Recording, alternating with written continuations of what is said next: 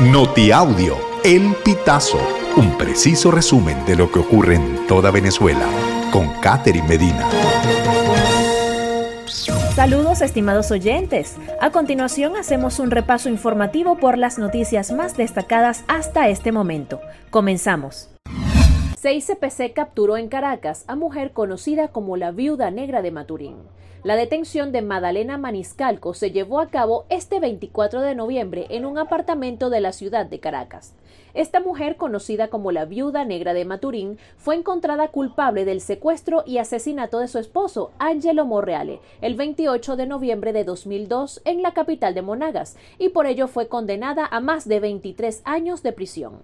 Sin embargo, solo cumplió seis años de condena, ya que logró escapar del Instituto Nacional de Orientación Femenina. Activistas reclamaron protección para mujeres esclavizadas y cese de la violencia contra líderes políticas.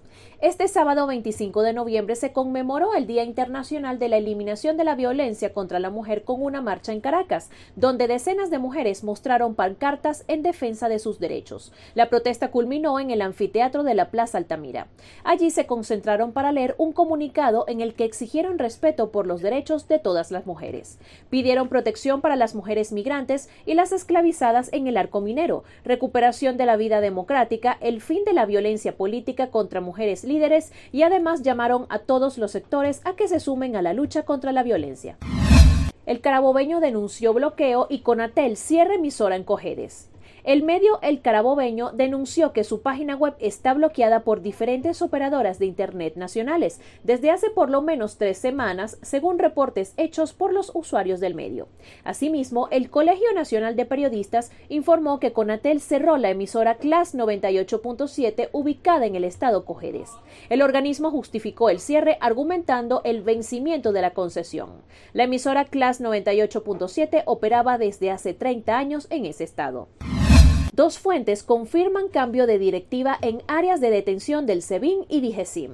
Dos fuentes que pidieron no revelar su identidad informaron a El Pitazo que este cambio de directiva en las áreas de detenciones del Servicio Bolivariano de Inteligencia y Dirección General de Contrainteligencia Militar ocurrió luego de que se registró presuntamente un intento de suicidio en el ala del SEBIN, en donde están recluidos los involucrados en el caso PDVSA. Esta sería la segunda vez que el detenido busca atentar contra su vida. Autoridades de Texas rescatan a migrantes arrastrados por el Río Grande. Los agentes de la Unidad Marítima del Departamento de Seguridad Pública de Texas rescataron a cientos de migrantes que fueron arrastrados cuando intentaban atravesar el Río Grande, que divide a México de Estados Unidos. El portavoz del Departamento de Seguridad Pública de Texas, Chris Olivares, informó en su cuenta de X que los agentes se encontraban patrullando la zona cuando vieron al masivo grupo de migrantes pidiendo auxilio. Estimados oyentes, este ha sido el panorama informativo hasta esta hora. Narró para ustedes Catherine Medina. Estas informaciones puedes ampliarlas en nuestra página web elpitazo.net. También recibimos tus denuncias vía SMS o WhatsApp a través del 0414 230 2934.